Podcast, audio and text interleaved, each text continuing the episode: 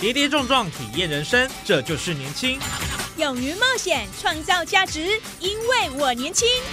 满腔热血，改变世界，年轻我最样。不一样的我们，在不一样的路上，找寻属于自己的天空。年轻新势力二点零全新出击，正声广播公司台中广播电台制作，林燕宇主持。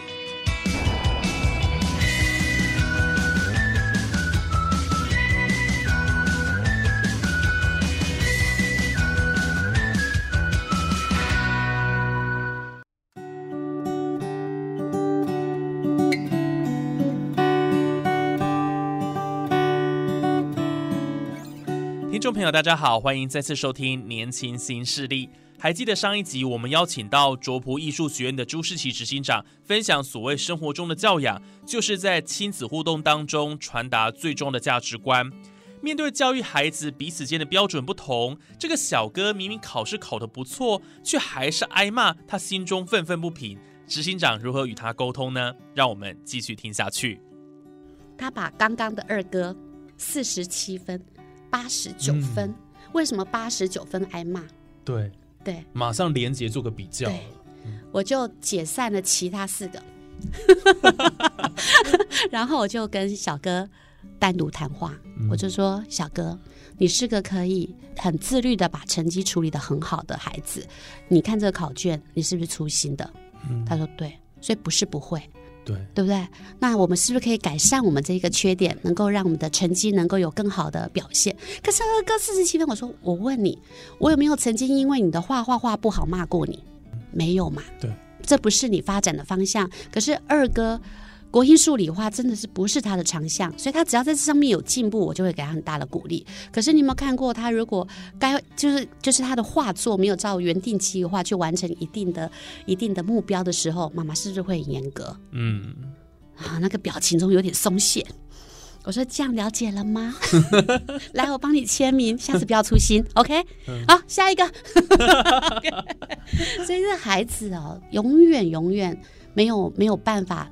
做到真正的公平，因为每个孩子都是独一无二的，所以每个孩子在当下的条件、当下的的目标不同，永远会有不一样的指导的方式。是，所以其实在这过程当中，真的有很多的一些需要调整的部分了。对，我每一个孩子他有不同的呃长处跟短处，但是我们怎么样因材施教，是，然后又要让小朋友们他们自己本身能够理解，就是妈妈做的这个行为，同理心很重要。这个是。真的是比较困难的。像大哥，他就完全没有办法理解什么叫做同学没办法接受你。嗯，老师怎么可能会排挤你呢？你只要好好表现，怎么可能呢？因为他从小就是光环学生啊，风云人物，走到哪都都大受欢迎。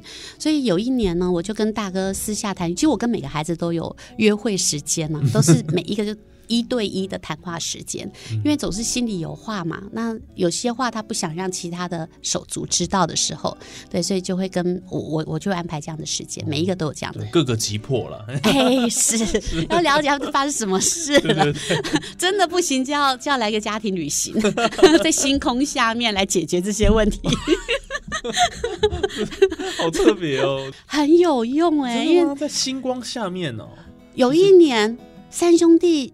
闹别扭，闹到不说话。其实我们家孩子的感情，这都是大家很羡慕的。可是不是永远是这样的。对啊，没有 吵起来也是很凶的。有一年就是不说话，我就看着孩子这种这种状况，你心里一定是难过的嘛。可是怎么办呢？各自谈也都没有用啊。他们永远就觉得是对方的问题。哈，就像我我我就跟大哥谈说，大哥对二哥的二哥，其实这样的孩子，他有很多的行为模式，用孩子们的说法就是比较白目。嗯，因为他不理解，他说这句话在我们一般的价值观转换起来会是什么？嗯，因为他学习障碍孩子比较自我中心，他的想法是很很独特的宇宙，所以他可以做很好的艺术创作。对，所以我就跟大哥谈，嗯，如果他能够这么的社会化，他的那些艺术创作怎么来的？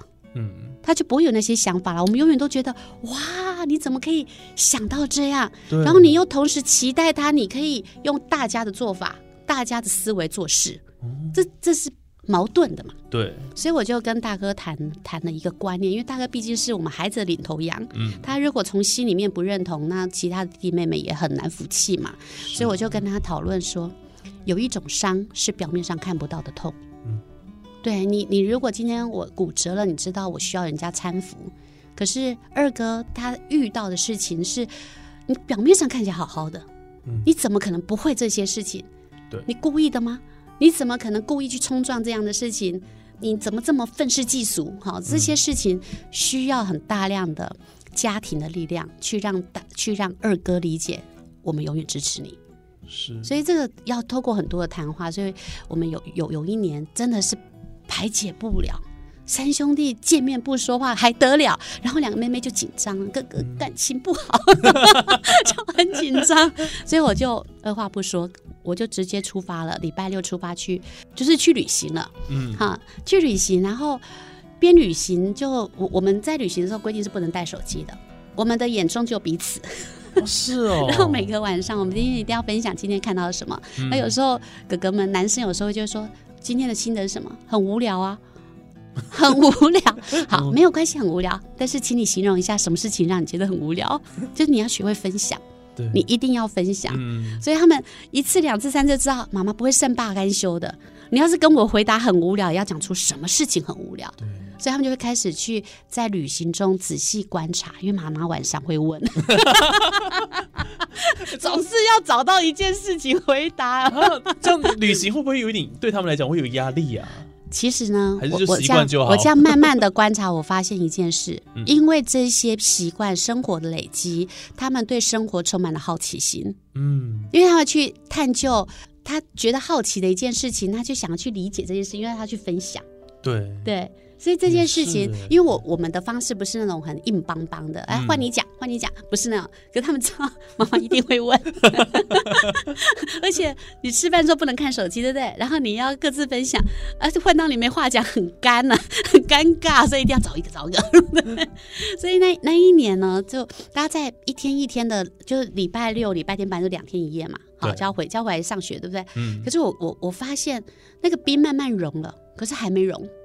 哎，我我二话不说，我就跟学校请假，我说我有很重要的家庭教育，我就我就展开了一个礼拜的环岛，哈，然后在大雪山下，我就叫，因为有的时候你刻意安排，你没有办法解决当下的心结，是，有时候是那个情境，可是因为那当下对我来说，家庭的向心力比什么都重要，嗯，对，所以在在大雪山下，然后星空下，然后孩子们聚在一起，我就跟他们说：“来，我们手伸出来。”其实我用了老一辈教的，只是我在当下把它演练出来。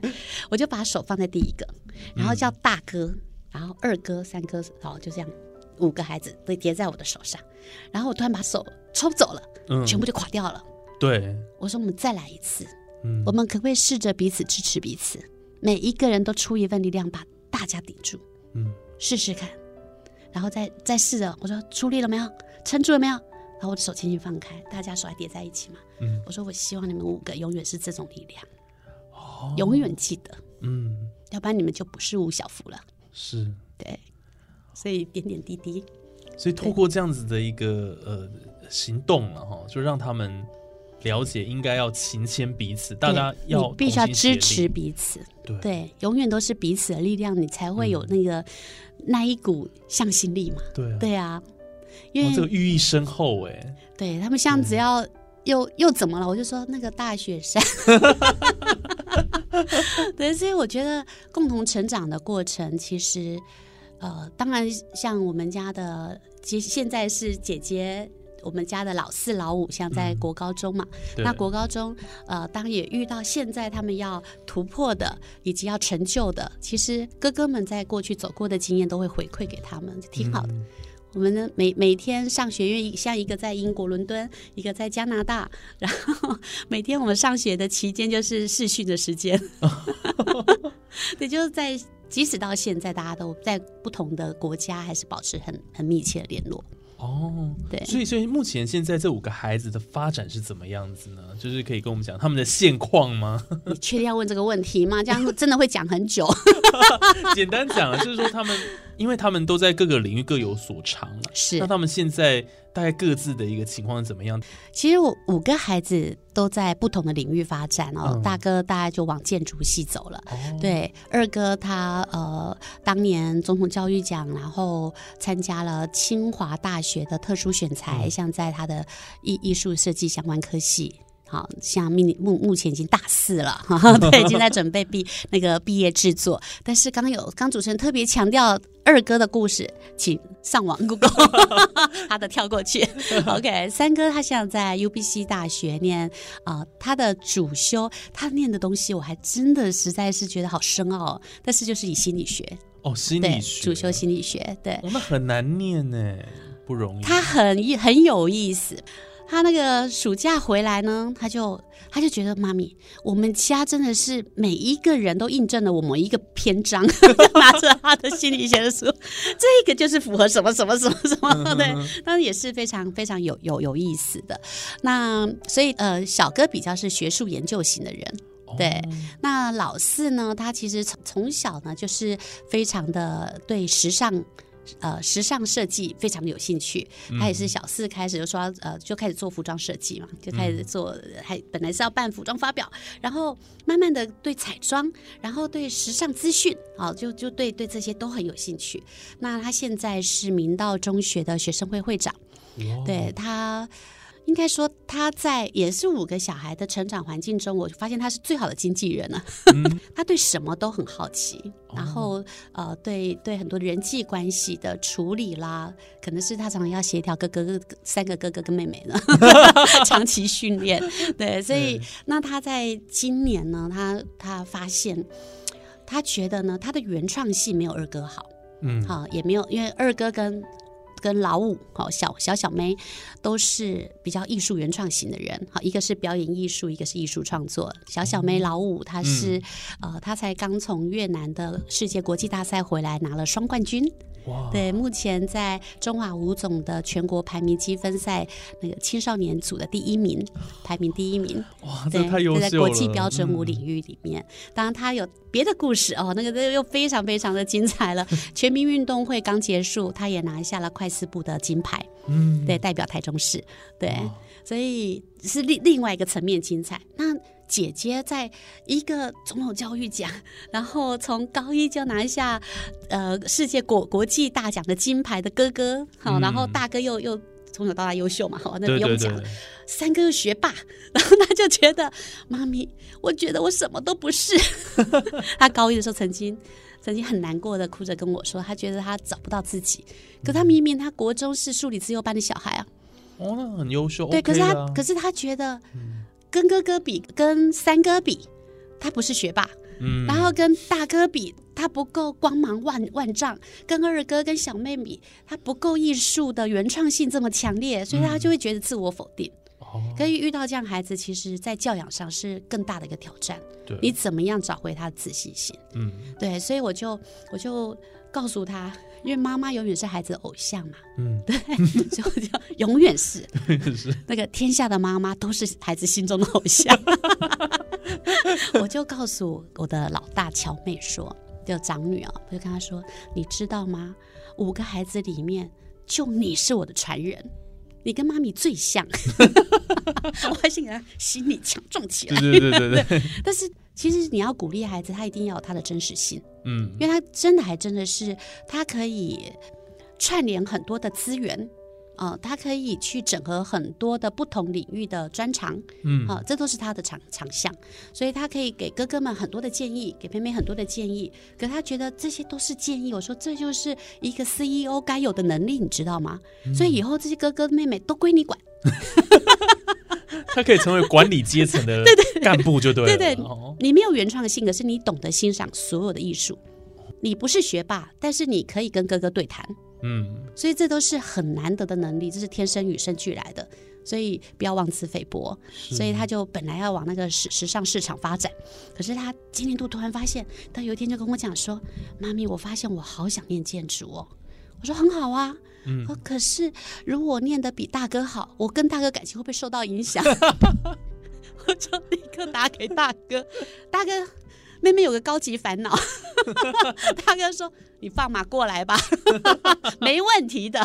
”对，所以他现在我也很感谢我的孩子们，很很团结。嗯。啊、大哥现在现现在在伦敦哦，但是他就协助乔妹为了实践她的梦想，呃，把她的建筑各个各大学校研究所的同学全部组合，就有一个 team，哦，有个 line 群组，嗯。专门在盯妹妹的那个作品集的的制作，这是我觉得好感动哎、对，对。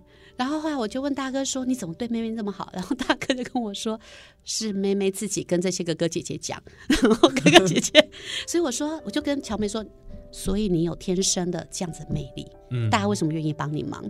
对这个这个就是你很大的一个特色，好好珍惜这个福气。嗯，对，所以他呃现在高二嘛，对。对他的目标就是要到伦敦去当哥哥的学妹，哦，对我觉得很很特别。对，就是在每一个转弯，他到底有没有机会能够呃真的认清自己，然后真的给自己很大的掌声。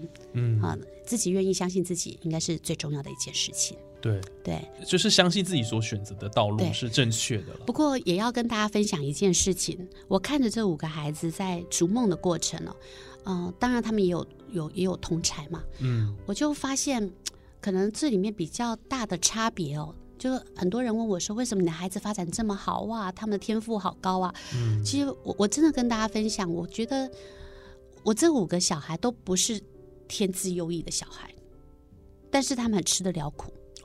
哦，然后设定目标以后绝不放手，可能是我们的家庭价值观。你设定目标就要往前一直冲下去，任何的瓶颈我们共同解决，哦但是不要轻言放弃。嗯那能不能转弯呢？当然，如果你发现这条路你走不下去了，你必须举手求救，你必须把你遇到的问题，你要跟大家分享。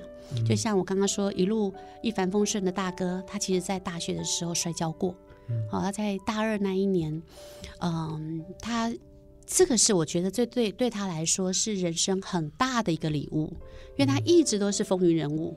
对同学爱他，老师爱他，然后就就是一个就是一个啊阳光男男孩啊，那个青春王子啊，就是你就觉得他哇，永永远都很很灿烂。就他是完美的，在你的眼中，对不对？在同学，就是他的人缘也嗯非常的好。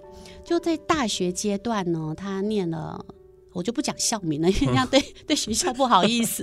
对他，他选择那一个那一个建筑系呢，嗯，他其实是高分低就选择那个建筑系，可是因为他认为那个科系的的前前瞻性的发展的嗯计划，他很喜欢，所以他为了那个计划去了那个学校。嗯可是他在发展的过程里面呢，就遇到一个呃，他的指导教授怎么样跟他都不不不对盘嗯啊、虽然他的作品被同届的同学呃票选出来成为。就年级代表上台发发表分享，可他学期末的单单科的那一科的成绩只拿到了六十分，他就去跟老师请教，到底哪里可以更好嘛？对，啊可是得到的回复是，呃，来真的不能。可是这样的，那个他哥的同学都知道我在讲哪位老师，但是我觉得那是比较可惜的一件事，因为老师觉得就是先入为主的认为大哥的家庭背景让他有。权贵之子啊，就把他定位成这样，所以他就没有办法认同。对，就觉得有一个既定的成见，对标签化他了啦。哦，对，这是大哥没有遇过的。嗯，他从来没有遇过，所以到了大二，他努力他想说，那我换个方式，可是永远就没有办法获得指导老师的认同嘛。啊，这件事情，可是大哥又又觉得他不希望我我摄入，因为他觉得他已经是大学生了，他他希望能够自己处理。其实他从小到大都自己处理啦，哦好独立耶，他就他就觉得人家已经觉得。因为其实会呃，那个教授会这么想的的原因，是因为呃，那个学校的校长是我的指导老师，这么所以巧，对，所以大家对我都很熟，所以他们就会觉得说，你就找你妈来就好啦。然后他越是这样，他就越觉得他就是要自己突破。对，然后到了哇，可是那个人就开始开始暗淡了，嗯就开始你就可以看到他很大的改变。可是我不知道遇到这么大的问题。嗯那直到呃大三，他跟我谈说他想休学。所以我刚刚不是提到说，我们家的家庭教育是任何的计划你都要你都要事先计划，然后定了目标以后就要全力以赴吗？对对，那他跟我谈休学的时候，其实我就觉得哇，问题很严重了，因为我们我们的家教是不轻言放弃的，怎么会要谈休学呢？而且事先你们并不知情，他不知道，所以这样子的情况之下，你会觉得很 shock 对我是收到休学通知我才知道的。啊。教官问我说：“这通知寄来了，然后教官打电话来了，然后才知道他办了休学，嗯 独立到自己办休学。我不知道一般的家长会什么反应呢？那我的反应当然很惊讶，深呼吸一口气，不能生气。好，我来谈谈到底怎么回事。后来我听了他，我刚刚讲的事情都是他休学后我才知道的。嗯，一定的。对，因为我刚刚提到校长是我的老师嘛，其实如果要回学校，其实就真的是再去拜访啊。嗯，应该可以改善一些事情。对可，是大概就跟我分享到很多他在里面受挫的点滴。嗯，好、但是我为什么说这次休学对他来说是人生的礼物呢？我就跟他，我听到他讲了一段话，他说：“妈咪，我从小到大我没有办法理解二哥到底遭遇什么困难，嗯，我都觉得是他自己的问题。”他自己不去观察人家到底到底要什么，然后这么这么白目，这么冲撞，当然会会会被别人这个这个嗯没有办法接受嘛。对，可是我经过这两年，我真的能够体会到二哥心里面的痛。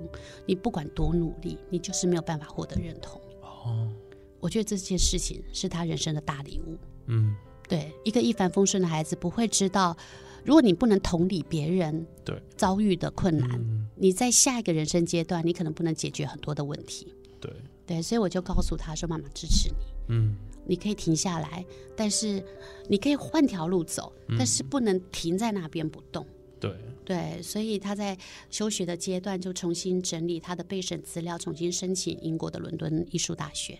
哦，对，就上了他们的圣马丁学院。嗯，对，就是他的另外一个转换。对，是，所以其实这个呃有一些挫折了哈，我觉得那也不不见得就是不好，对。而且就像呃执行长讲，就是大哥他是一个呃从小到大他都是很完美的一个人，然后各方面都是最优秀的，我会所以所以难怪你会说那是个礼物，对。对他来讲，我觉得他人生的旅途上他需要这样子的一个他需要用二哥的说法，对。需要磨刀石，是，你才可以把你的刀磨得更锋利。对。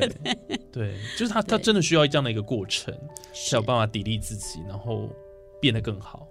在节目的最后，其实我也很想跟家长们分享一件事情哦，嗯。就是跨领域的重要性，其实会成为孩子们很大的竞争力。其实像我们会创办卓普艺术学院，当然，嗯、我常开半开玩笑的说，我们二哥这个学习障碍的孩子，当然他现在都不准我们再说他学习障碍了，他已经找到他的学习的方法了。也是也是，这个 OK，过去式了啦。过小时候，OK 小时候。，嗯那但是带他的过程也也，我都说他是真正的创办人，嗯因为从他的身上让我们看到了，呃，跨领域的成就可以带来孩子很大的竞争力。所以艺卓普艺术学院其实它有分成两大领域，一个是表演艺术，一个是艺术创作。可是在，呃要跟大家分享的事情就是很多的很多的涵养，譬如说画画、好素描啊、写生啊，这都是涵养。可是涵养的部分如何成为，因为像是呃很多多元发展的的升学的方式了，嗯，可是你要如何让它转变成它的亮点？是对，所以在跨领域的结合，这是卓普一直在帮孩子铺成的蓝图，嗯就是希望借由，譬如说啊、绘画。好像二哥他他当时画画当然是他的他的热情，可是全国美展多难呢？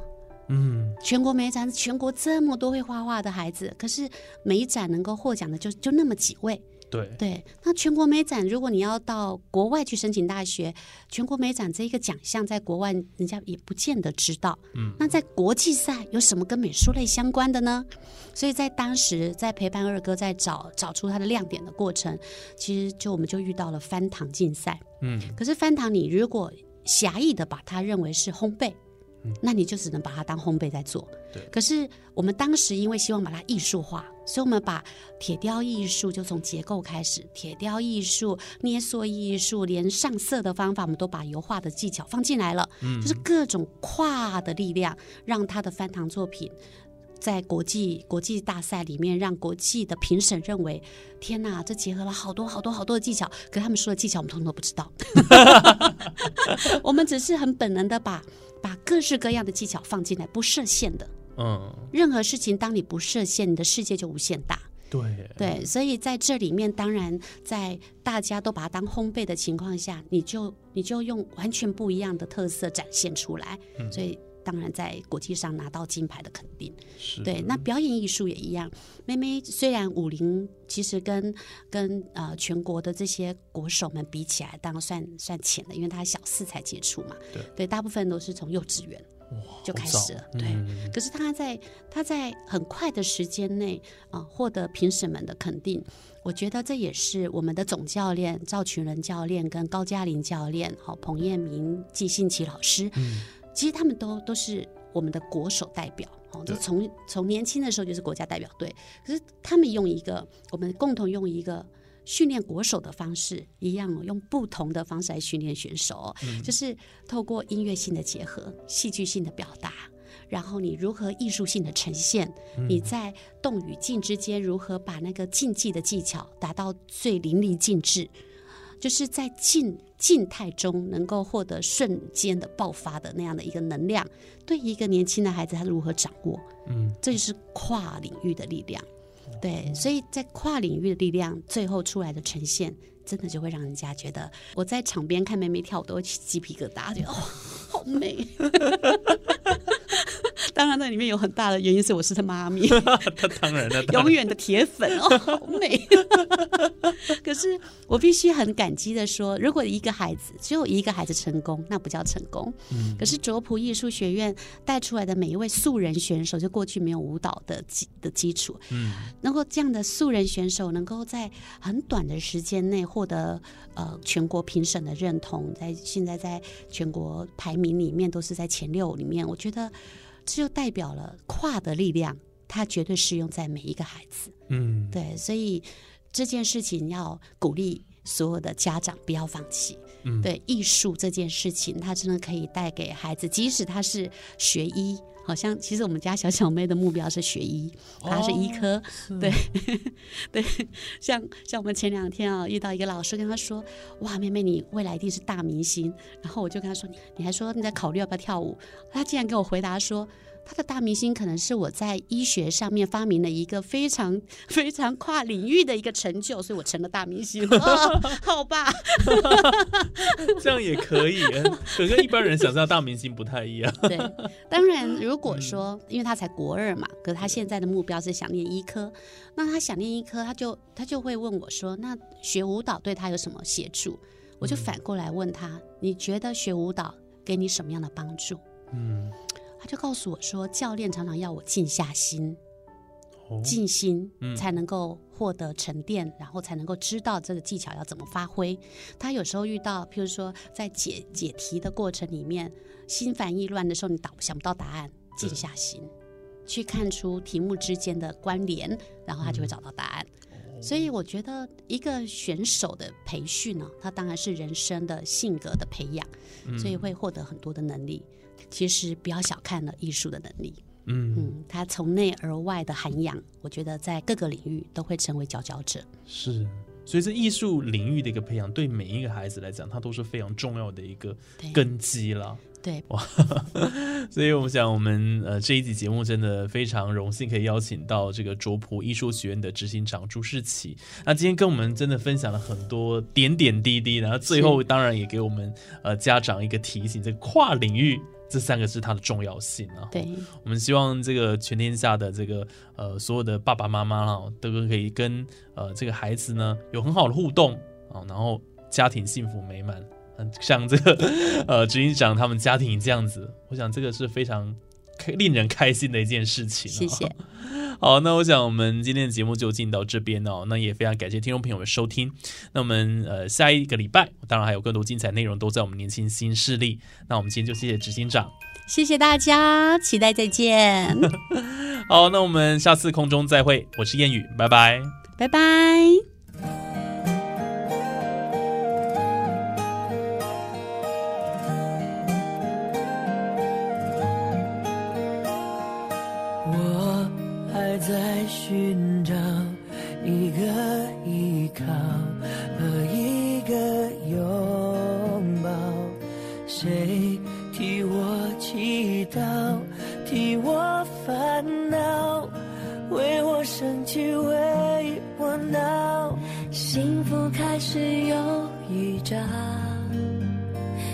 分让我们慢慢紧靠，然后孤单被吞没了，无聊变。